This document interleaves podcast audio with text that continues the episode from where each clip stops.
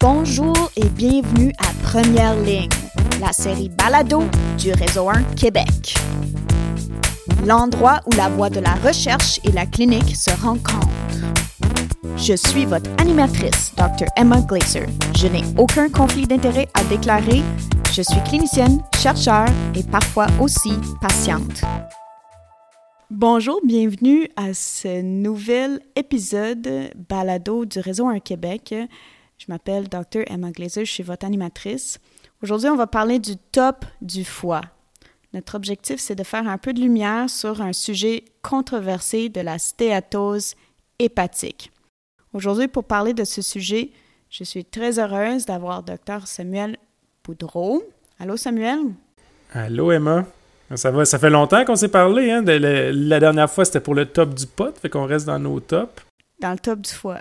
Ouais, top du foie. Ça, ça va, ça va, ça va. Euh, c'est une continuité. Fait que c'est ça, moi, je suis éditeur pour euh, Top MF. Fait que c'est toujours content de faire une collaboration avec toi. Là, puis euh, on espère que ça va être bien utile pour nos auditeurs. Je suis aussi médecin de famille. je suis directeur du programme de médecine familiale à l'Université Laval. Super. Puis on a une autre collaboratrice avec nous, Angie Shen.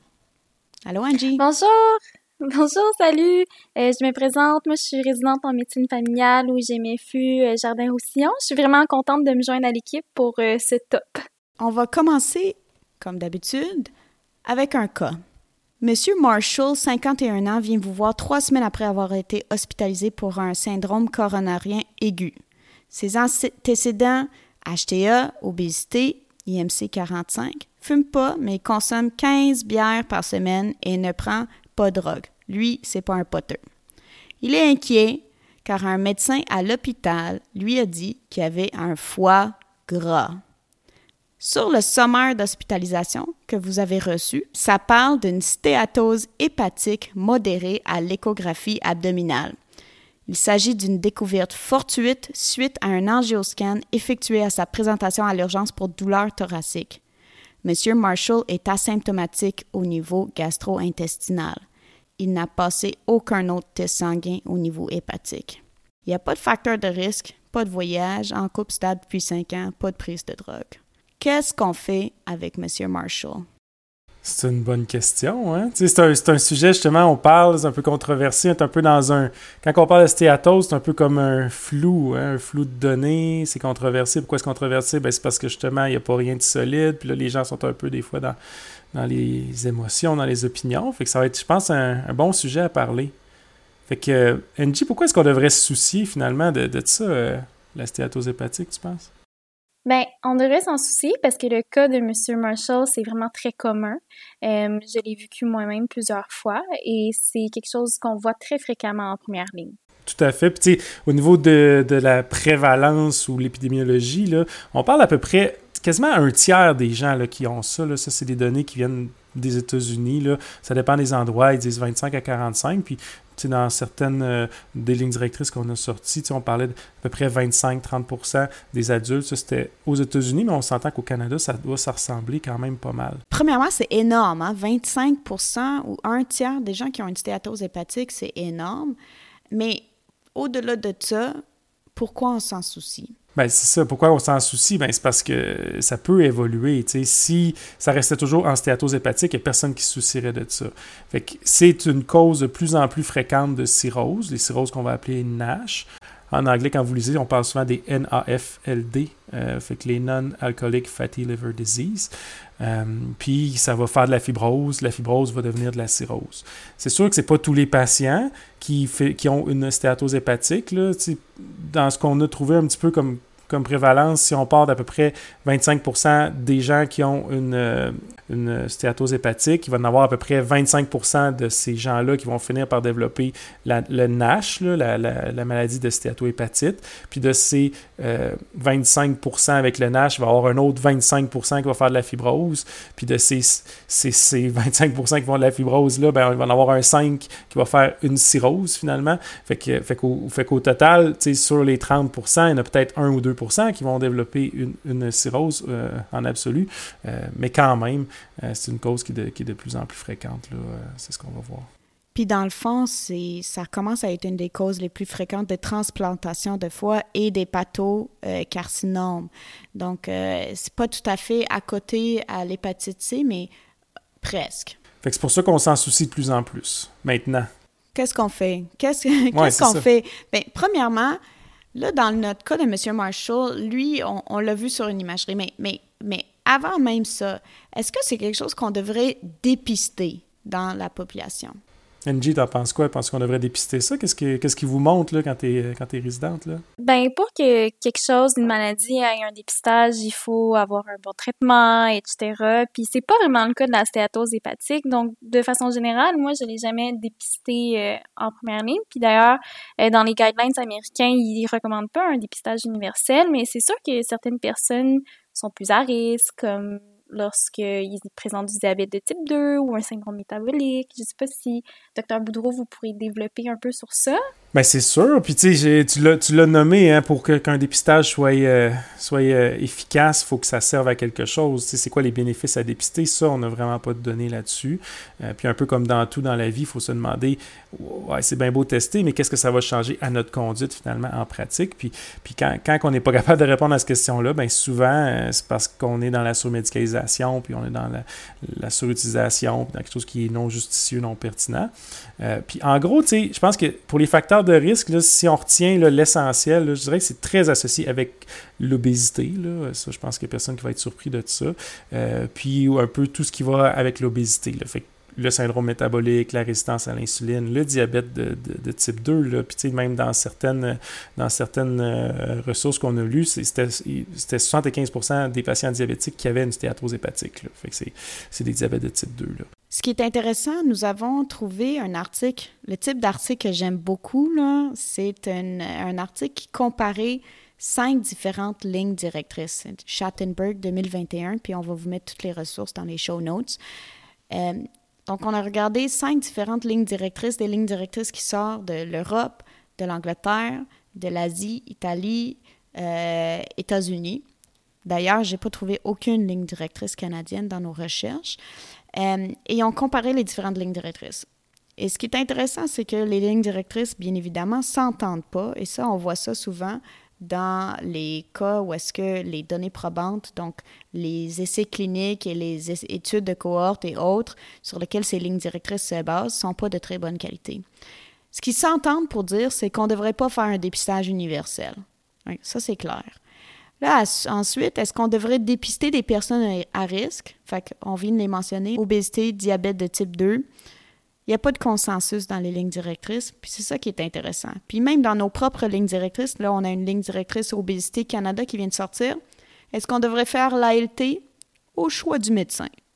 Alors, déjà là, on voit un peu la, la non-clarté dans les lignes directrices.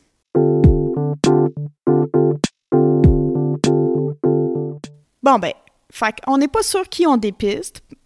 Pas grand monde, ou peut-être des gens avec des facteurs de risque. Mais là, si on dépiste pas des gens, euh, chez qui on fait une démarche diagnostique, pourquoi on commence à regarder la stéatose hépatique de prime abord? Il y a le classique, l'incident un peu dans notre cas clinique, euh, le patient qui revient de l'urgence ou d'une hospitalisation et il a subi une imagerie, une échographie abdominale et ça a été découvert. Et là, il y a une note au médecin de famille à suivre en externe. Sinon, une autre façon que c'est dépisté, si on veut, c'est sur un bilan hépatique, simplement un ALT élevé. Et là, on commence à chercher une cause pour euh, mm. expliquer cette élévation. Oui, c'est la cause la plus fréquente, en fait, euh, d'ALT euh, qui ne s'explique pas vraiment parce bon, on s'entend qu'on ne demande pas toujours des ALT parce qu'on suspecte une hépatite, là, souvent c'est dans un bilan quelconque. Euh, dont Obésité Canada, que tu as parlé un petit peu tantôt, Emma, là, qui, ont, qui ont abordé le sujet. Parfois, c'est un petit peu un cercle vicieux de choosing wisely. Des collègues qui font des ALT lorsqu'ils commandent commence des statines parce qu'il y avait des lignes directrices dans le passé qui disaient qu'il fallait faire ça. les autres lignes directrices disent de ne pas faire ça. Mais si tu commences à avoir mhm. des ALT parce que tu as prescrit des statines, là, tu trouves un ALT élevé, là, tu dois aller poursuivre. Euh, pourquoi? Euh, euh, donc, il y a un cercle vicieux de, de, choisir avec soin un petit peu, je trouve, qui arrive beaucoup avec la stéatose hépatique. Fait que, c'est sûr, tu sais, c'est pas. Euh, quand tu dis cercle, certes vicieux de choisir avec soin, c'est pas choisir avec soin en, fait, c'est plus le contraire, justement, c'est plus ce qu'on essaie de, vaincre avec la campagne hein, de choisir avec soin, tout ce qui est de la surutilisation finalement. Puis, ce qu'on oublie, c'est que les tests, quand on les fait dans des conditions où il y a une faible prévalence dans une, dans une population asymptomatique, exemple, ben, vous allez avoir une mauvaise performance du test. Le test va faire beaucoup plus de faux positifs, même quand c'est des bons tests, parce que la prévalence elle a un, gros impact sur la valeur prédictive positive et négative du test. Euh, fait que, ça, c'est quelque chose à considérer. Fait que, si, on, si, on, parle vraiment du diagnostic là, de stéatose hépatique, hein, euh, ben, ben ce, qui, ce, qui, ce qui est reconnu un peu, puis dans ce que tu as parlé comme, comme justement article là, euh, tout à l'heure, euh, Emma, ce qu'on parlait, c'est que ça prend trois choses pour parler d'une stéatose hépatique. Faut, un, qu'on l'aille retrouver à quelque part, fait que, fait que souvent à l'imagerie, mais, mais aussi à la biopsie, tout d'un coup, que quelqu'un aurait comme une biopsie, euh, puis qui montrerait comme de la stéatose au niveau du foie faut aussi qu'on exclue les autres causes. Fait qu'il faut, c'est un peu comme un diagnostic d'exclusion, là, euh, parce que boire de l'alcool euh, de façon euh, trop fréquente, ben ça va, ça peut faire aussi une, une, stéatose hépatique qui ne sera pas considérée de la même façon. Puis il faut qu'on exclue aussi tout ce qui est maladie chronique du foie. Donc, qu'est-ce qu'on fait? Comme on a notre cas de M. Marshall, lui, on l'a, on l'a vu à l'imagerie. Pour vrai, quelle évaluation on fait pour ce monsieur-là? Bien, c'est une c'est une bonne question parce que là aussi, c'est ça, tu sais, quand tu regardes chaque, euh, chaque euh, ressource, il va y avoir des bilans plus ou moins euh, complets. puis ce qu'il faut se poser, ben, c'est est-ce qu'on devrait faire un bilan justement hépatique à, tous ces patients-là élargi? En fait, la question que j'ai, la question qui me brûle dans mon corps, c'est est-ce qu'il faut faire un céruloplasmine à tout le monde avec un ALT élevé qui est obèse? Ben c'est sûr. Tout, tout, le monde devrait avoir une celluloplasmine une fois dans sa vie. C'est sûr que ça prend ça. Mais, mais pour vrai, on fait des blagues, mais honnêtement, moi, en début de pratique, puis je suis pas si loin de mon début de pratique, dès que j'avais des stéatoses hépatiques mm-hmm. sur une imagerie, je faisais un work-up pour exclure toutes les causes secondaires, parce que là, on vient de dire, dans le diagnostic, il faut que tu exclues les causes secondaires. Et dans les causes secondaires, ben, tu as la maladie de Wilson qui est extrêmement ben rare. Euh, donc, je faisais le bilan qui est proposé dans l'article de Médecins du Québec, que je rappelle, le Médecin du Québec est un. C'est c'est pas une ligne directrice, c'est des gens qui ont cogité, qui ont mis les études ensemble, comme on fait ici au podcast. Fait que vous pouvez pouvez suivre le médecin du Québec, vous pouvez suivre ce qu'on va dire sur le balado, mais on vous invite à réfléchir puis à penser aux données probantes. Euh, mais je faisais le work-up complet proposé et là, je me suis commencé à dire, mais non, ça n'a pas, ça pas de bon sens. Je fais, des je fais trop souvent des céruloplasmines pour une maladie qui est hyper rare. Mm-hmm. Et je pense que j'ai beaucoup de collègues qui ont cette question-là. Puis dans ce que j'ai vu dans les lignes directrices qu'on a lues, il n'y a pas de réponse claire. Ben, il n'y a pas de réponse claire parce qu'il n'y a pas de données là-dessus. C'est toujours la même chose. Est-ce que vous allez trouver beaucoup de maladies de Wilson euh, avec des stéatoses hépatiques de découverte fortuite? Ben, on le sait, c'est quoi la réponse? On sait que c'est non, là. Parce que tu l'as dit, c'est rare. Mais, mais, mais en même temps, c'est ça. y a-t-il d'autres façons de diagnostiquer une maladie de Wilson? Pas tellement. Ceci dit, euh, si c'est clair, net et précis, euh, que, que, que, que, tu regardes le dossier, que c'est assez franc que tu as une cause, même si, euh, comme dans ce cas-ci, c'est un patient qui avait quand même un IMC à 45 et qui buvait de l'alcool, ben, ben, la maladie de Wilson va encore diminuer encore plus de probabilité. Puis quand, comme quand on en parlait, ben, déjà que c'est à faible probabilité, ça se peut très bien que tu vas juste augmenter tes chances d'avoir un, faux positif. Euh, c'est un, patient qui est âgé aussi. Fait je pense qu'il y a beaucoup de place à avoir une décision partagée dans ces cas-là, à l'individualiser avec le patient, à voir jusqu'où ce qu'il veut se rendre dans ces, dans ces tests-là. Est-ce que c'est une obligation? Je pense que c'est assez clair que la réponse est non. Est-ce que, est-ce que ça sera jamais euh, quelque chose de pertinent?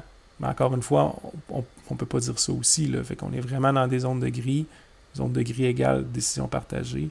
Est-ce que, euh, dans votre expérience, les consultants ont demandé ce bilan complet? oui, mais est-ce que c'est est -ce c'est est -ce c'est nécessairement la bonne chose à faire? Moi, j'ai une expérience qu'un résident dans mon UMF a demandé le bilan complet. Il y a quelque chose qui est devenu positif. Il l'a envoyé en gastro, puis gastro, la gastrologue a fait « Ah, oh, pourquoi t'as demandé ça? » Mais c'est facile à dire quand, quand tu l'as, justement. Parce que c'est toujours ça. Tu, tu, le regrettes toujours après. Tu dis Ah non, une cérémoplasmine positive. Ben, ça m'est jamais arrivé, puis je pense que ça m'arrivera jamais. Là. Mais, mais, mais tu sais, d'avoir un test positif, tu fais Ah, c'était pas si pertinent que ça, finalement. Hein? Mais si tu te poses ça après, pose-toi la question avant aussi. Là. Mais pour les gens qui nous écoutent, qui veulent une recette euh, tout cuit dans la bouche, euh, je suis vraiment désolée.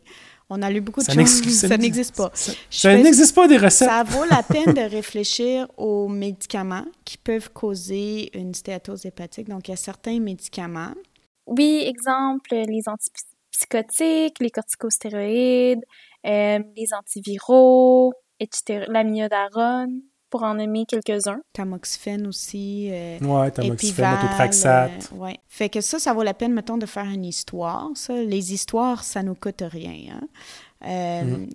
Puis une histoire de quelqu'un qui a des facteurs de risque pour faire une hépatite C. Moi, je, vous avoue que dans ma population que je traite, j'ai quand même pas mal d'hépatite C, fait que je la fais euh, presque tout le temps beaucoup de, de, de demandeurs d'asile, d'immigrants, ouais. puis une histoire alcool. Puis chez nos femmes enceintes, il y a des causes euh, d'ALT élevées qu'il faut définitivement réfléchir. Fait qu'on peut faire une histoire, on peut regarder ces choses-là. Puis là, ensuite, on décide qu'est-ce qu'on fait dans le bilan. Puis ça va dépendre bien gros du patient que vous avez devant vous, puis ses valeurs et préférences. Puis tu sais, si vous considérez quelque chose dans le bilan, euh, est-ce que ça vaut la peine de faire des AST de plus que des ALT? Tu sais, c'est une des, des, euh, des des analyses de laboratoire que l'INES euh, euh, demande de ne pas faire maintenant, ne recommande pas. Pas vraiment de plus-value, c'est pas, pas quelque chose qui va vous donner plus d'informations pour votre patient. Fait que, fait que si vous voulez voir une euh, est-ce qu'il y a cytolyse, ben, un ALT va être suffisant. Une fonction hépatique avec une BD pour être considérée. Tout ce qui est. Tu as parlé d'hépatite C, mais ça peut être l'hépatite B aussi à considérer dans certains cas. Sinon, sinon euh, bon, la cériloplasmine, on en a parlé. Euh, tout ce qui est métabolique est souvent un peu nommé là, dans ce genre de, de work-up-là. Ce qui est clair, tu sais, quand tu as parlé de l'article dans le Médecin du Québec, là, euh, fait que, fait dans cet article-là, parlait de, de faire tout ce qui était aussi auto-immun, fait qu'un un facteur antinucléaire, une CRP, ces choses-là, euh, moi, dans ce que j'ai lu, c'est clair, net et précis que euh, tout ce qui est hépatite auto-immune ne fait pas de stéatose hépatique. Fait que, fait que c'est pas une présentation typique. Fait que vous pourriez l'enlever de votre bilan, là, ça, là, euh, sans, sans, perdre absolument rien de, de valeur. Puis là, ben, l'écho. Si vous n'avez pas d'écho, des, des, fois, justement, moi, je donne l'exemple de. J'ai un patient cette semaine qui a passé des prises de sang par son employeur. Je pensais même plus que ça existait, là, mais, mais qui, s'est fait dire va voir ton médecin de famille parce que tu as euh, quelque chose. Puis là, finalement, j'ai ses résultats. Puis c'est un ALT euh, qui est augmenté là, dans le coin de 90, là, pas tout à fait deux fois la limite supérieure, euh, avec une bulle normale. Je le savais déjà. Il y avait déjà eu d'autres prises de sang par son employeur encore. Un peu la même chose. Ça fait au moins deux ans qu'il est comme ça. Il n'y a pas d'écho encore à son dossier. C'est un patient qui, qui a de l'obésité, qui boit un petit peu plus d'alcool que la, normale, disons. Euh, fait que, fait que c'est ça. On a considéré de, juste continuer à faire euh, notre traitement pour essayer de faire perdre un peu de poids. Fait que vous n'avez euh, même pas fait un écho.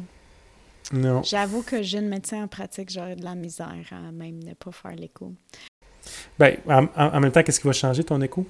Absolument. Absolument, je suis d'accord. Des fois, l'écho euh, peut nous servir si on voit une stéatose sévère ou déjà des signes de fibrose, ça peut être aidant. Puis sur le point mhm. de AST, euh, ben, je trouve ça intéressant parce que je diffère un peu. En fait, je, suis d'accord que l'INES nous recommande de plus faire l'AST, puis comme résidente, je ne faisais plus de AST.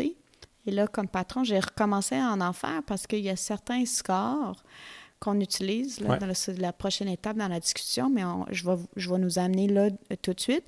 Mais il y a certains scores comme le FIB4 ou le NAFL score qui peuvent nous aider à, à, dire est-ce que c'est pas surtout en fait dire ces patients n'évoluent pas tout de suite vers une fibrose. En fait sont surtout mm-hmm. utiles de cette façon-là. Et dans ces scores-là l'AST est inclus alors, personnellement, j'ai un peu de misère à ne pas faire d'AST parce que je fais un bilan, pour calculer un score FIB4 ou NAFL score. Ouais. Ben, c'est sûr, j'ai vu aussi ces scores-là. J'avoue que versus un fibroscan, disons, ça n'aura pas nécessairement d'avantage. Puis, la plupart des lignes directrices vont recommander plutôt de faire un fibroscan qui est le, test de, de, la stance du foie, si vous voulez vraiment voir c'est quoi le risque d'avoir une fibrose. Ceci dit, est-ce que je me rends là? Dans la plupart des cas, la réponse c'est non. Parce que de toute façon, on, on va y venir, là, mais le traitement, c'est pas compliqué. Là. Euh, fait, qu'est-ce que ça va vraiment faire en sorte que mon patient va plus se prendre en main, d'avoir comme un résultat de, test de ce côté-là? Euh, ce qu'on a comme données dans la littérature, c'est que pas nécessairement. Fait que c'est quelque chose à, parler. Puis j'ai certains patients qui disent écoute, si vraiment j'ai quelque chose de sévère, je pense que ça va me donner un petit coup de pied, let's go, on y va, puis on se lance là-dedans. Mais mais, mais d'autres qui me disent ben écoute, je, le sais qu'il faut que je perde du poids sincèrement, puis c'est pas ça qui va, qui va changer ma conduite. Fait que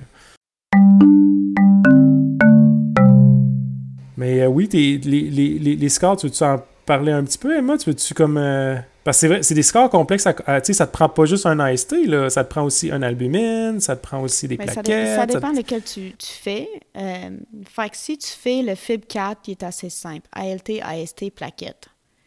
Ça, je trouve ça. Ben, ça, ça, te prend une formule sanguine, qui est quand même. Mais oui, il faut que tu fasses la formule sanguine. le NAFL score, il est quand même beaucoup plus complexe. Il, y a plus de choses. C'est des scores qui ont été évalués euh, d'abord pour euh, l'hépatite C, pour voir qui allait évoluer vers un fibrose.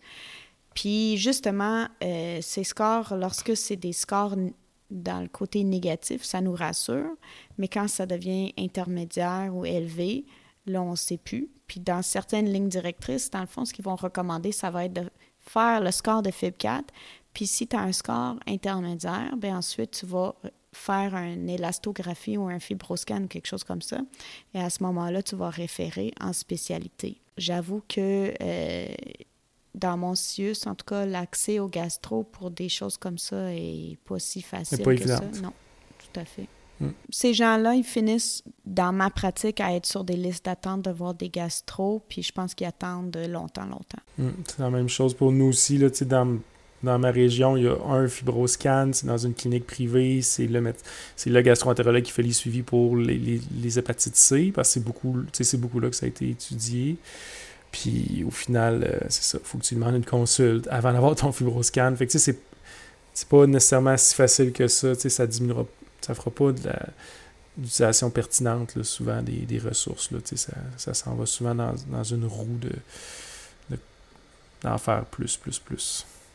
Fait qu'une fois qu'on l'a diagnostiqué puis on l'a stratifié de nos façons euh, peut-être euh, non efficaces et avec peu de données, euh, comment qu'on traite ces gens-là? Ben, on en a déjà parlé, mais dans le fond, le traitement, c'est pas sorcier. c'est la perte de poids, l'activité physique, la, une prise en charge nutritionnelle, donc, euh, vraiment des choses, des changements d'habitude de vie de base.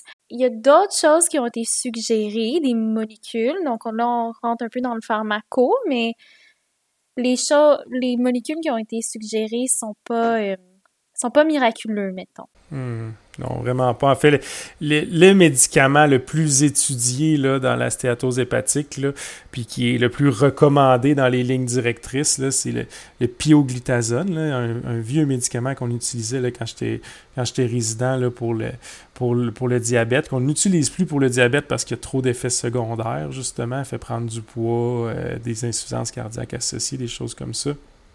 C'est quand même recommandé par bien les lignes directrices. Puis quand tu vas creuser un petit peu, ben, tu te rends compte qu'il cite là, finalement, c'est une revue Cochrane de 2017 qui a étudié, il y avait 77 essais cliniques là, dans cette là, il y avait 6000 quelques patients là, qui avaient des, des stéatoses hépatiques, puis finalement, aucune, aucun avantage au niveau mortalité, euh, vraiment euh, euh, pas, non plus de, d'avantage au niveau morbidité, puis plus d'effets secondaires associés avec le traitement.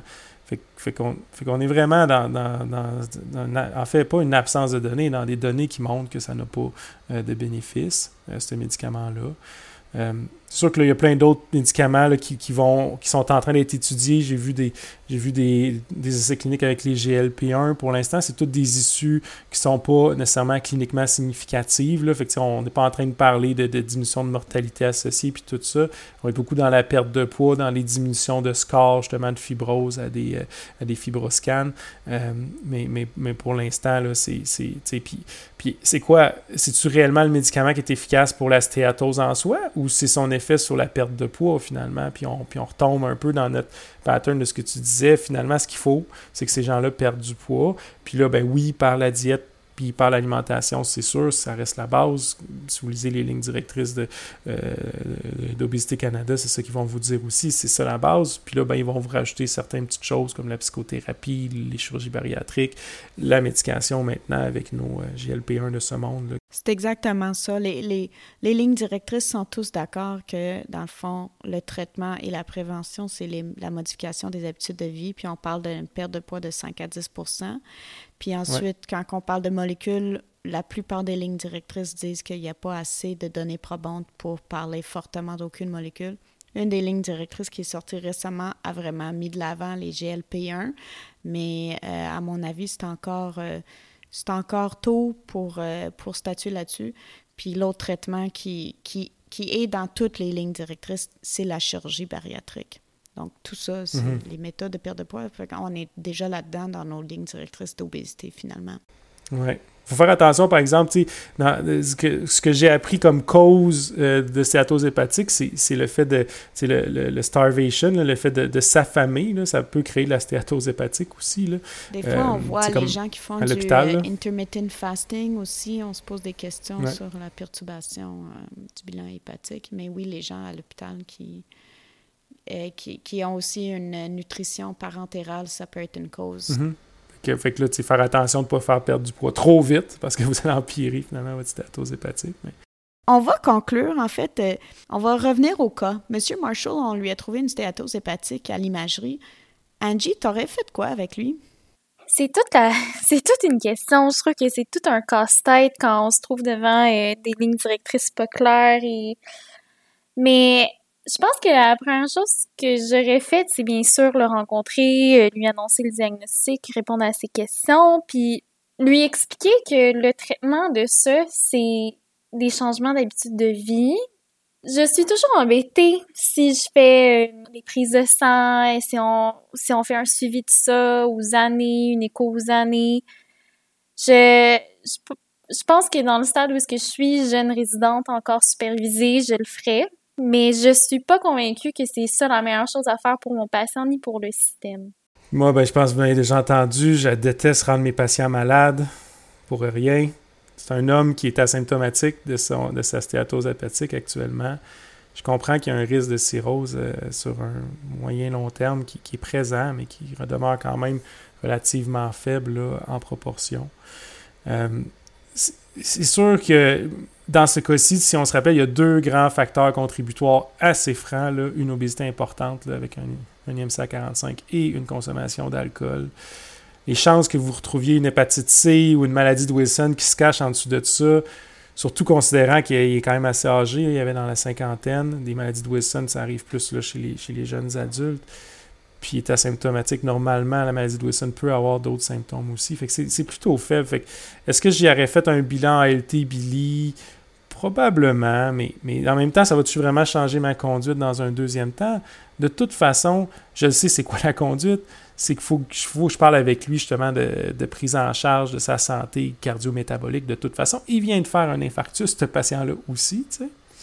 Fait que, euh, sérieusement, je pense que c'est vraiment du bruit, là, c'est ce genre de diagnostic-là dans un, dans un cas comme ça. Puis, puis on, finit par, nuire à nos patients en les distrayant de ce qui est réellement important, en faisant des tests qui, les amenent à se stresser, s'inquiéter avec une maladie qui, au final, peut-être, va créer quelque chose dans plusieurs, plusieurs années, mais, mais en même temps, si vous voulez diminuer ça, c'est pas en faisant des tests, ça va être en, prenant en charge, en le traitant adéquatement le plus possible. On sait que c'est pas évident, là. La perte de poids, c'est un, autre, euh, un autre aspect. Puis vous pourriez écouter nos autres tops qu'on a fait euh, là-dessus. On en a parlé quelques fois, mais, mais il y a des options, puis on peut en parler. Fait que je pense que moi, qu'est-ce que j'aurais fait avec ce monsieur il y a un an, c'est que j'aurais fait un bilan complet, puis des échos, puis un score FIB4, puis tout ça. Puis peut-être maintenant, j'aurais fait un bilan plus restreint, puis j'aurais passé plus de temps à faire un counseling sur ses habitudes de vie. Ben, je pense que c'est ça. je pense que c'est vraiment ça qu'il faut retenir de la stéatose hépatique, c'est qu'il ne faut pas chercher à surcomplexifier la chose. Puis tant qu'on n'a pas, pas de données que de s'occuper de la stéatose hépatique, ça va changer des issues cliniques à nos patients, ben, on n'aura pas de grandes données là-dessus. je suis pas plus, je me sens pas plus outillée pour aider mes résidents. Finalement, je suis comme, OK, ben oui, c'est poète poète. Puis tous tes patrons vont te dire de faire des choses différentes. Mais, mais, mais, mais pourquoi est-ce que la réponse dans ces situations-là n'est pas de dire ben, ben relaxez, là? sais, si c'est pas si clair que ça, pourquoi est-ce que de, ne rien faire n'est pas une option? Bon point. J'avais une formation, là. Tu sais, euh, au début, la formation qu'on donne avec euh, le CQMS s'appelle pratique éclairée. Avant, ça s'appelait Don't just do something, stand there. Mais c'est vrai, là. Sais, à un moment donné, on est tout le temps dans il faut faire de quoi, il faut faire de quoi, vite, vite, vite, sauvons le patient. Ouais, mais en même temps, des fois, on leur nuit, justement. Puis là, c'est un exemple de ça. Je pense que la stéatose hépatique, en faisant des échos, vous allez avoir d'autres incidents à l'ombre que vous allez avoir à suivre des fois. Puis là, vous avez des kisses rénaux. Puis tu sais, finalement, tu vas, tu vas peut-être lui enlever un rein à ce patient-là, puis tu vas juste comme faire en sorte qu'il va avoir une insuffisance rénale, puis tu ne vas jamais sauver son cancer. Samuel, Angie, est-ce que vous avez des messages clés pour nos auditeurs? Ben, je pense qu'un des premiers messages, c'est que la stéatose hépatique, c'est très fréquent, presque un tiers euh, de la population environ. Puis c'est la cause principale d'élévation des enzymes hépatiques, euh, des ALT qu'on retrouve. Oui, c'est l'obésité qui est de loin la cause euh, principale de la stéatose hépatique. Les causes secondaires sont bien sûr possibles, puis il faut y réfléchir, mais ils sont rares, certains en tout cas. Maladie de Wilson, on en a déjà parlé, puis on pense qu'une bonne histoire, une bonne anamnèse pourrait en exclure euh, beaucoup. Dans les autres causes secondaires, peut-être considérer l'alcool, les hépatites C, l'hypertriglycéridémie, qu'on n'a pas beaucoup parlé, mais qui était... Puis les médicaments. On a parlé de l'amiodarone, la corticostéroïde, la méthotrexate, puis le tamoxifène, puis en tout cas, on avait la liste un peu plus tôt. C'est asymptomatique, la stéatose hépatique? Puis peut-être la progression vers, de la stéatose hépatique vers la cirrhose, mais c'est plutôt rare aussi. Il n'y a pas vraiment de très bonnes données. Je les ai cherchées, là, chercher, chercher, chercher. Le meilleur qu'on a, peut-être 1 à 2% finalement des patients au total vont finir par faire une, une, cirrhose associée à ça. Fait que j'espère que vous avez vraiment apprécié notre balado. J'espère que vous allez moins vous casser la tête avec la stéatose et que vous allez peut-être moins surmédicaliser. Ou qu'on les a peut-être plus mélangés aussi, je sais pas, Emma, parce que c'est ça, les gens, je sais qu'on aime avoir des recettes, mais bon, on aurait aimé ça, vous servir une recette, mais on n'était pas dans, un restaurant, malheureusement. Mais merci beaucoup, Samuel et Angie, pour ce balado stéatose hépatique, quoi faire ou quoi ne pas faire, et à la prochaine. Prochaine. Bye. Merci d'avoir été avec nous pour cet épisode de notre balado diffusion. Cette série est produite par moi-même, Emma Glazer, avec la musique de Lee Rosevere. Tu connais les données, déjà, déjà ça part, là, justement, comme la stéatose hépatique. Ça, ça se fait, la décision partagée. Justement, il n'y a pas de données. en tout cas, moi, j'ai présenté cette capsule à, mes fellow residents. C'est notre plus grosse bête noire. On, on s'en parle comme une fois par mois, puis on est comme, on sait pas quoi faire. Pourquoi est-ce qu'on demande plein de tests? Nous sommes financés par le Réseau 1 Québec. Le Réseau 1 vous offre une panoplie de services, appel à projets, soutien à la recherche, webinaires et événements spéciaux et plus encore. Pour en apprendre davantage, visitez le www.réseau1québec.ca.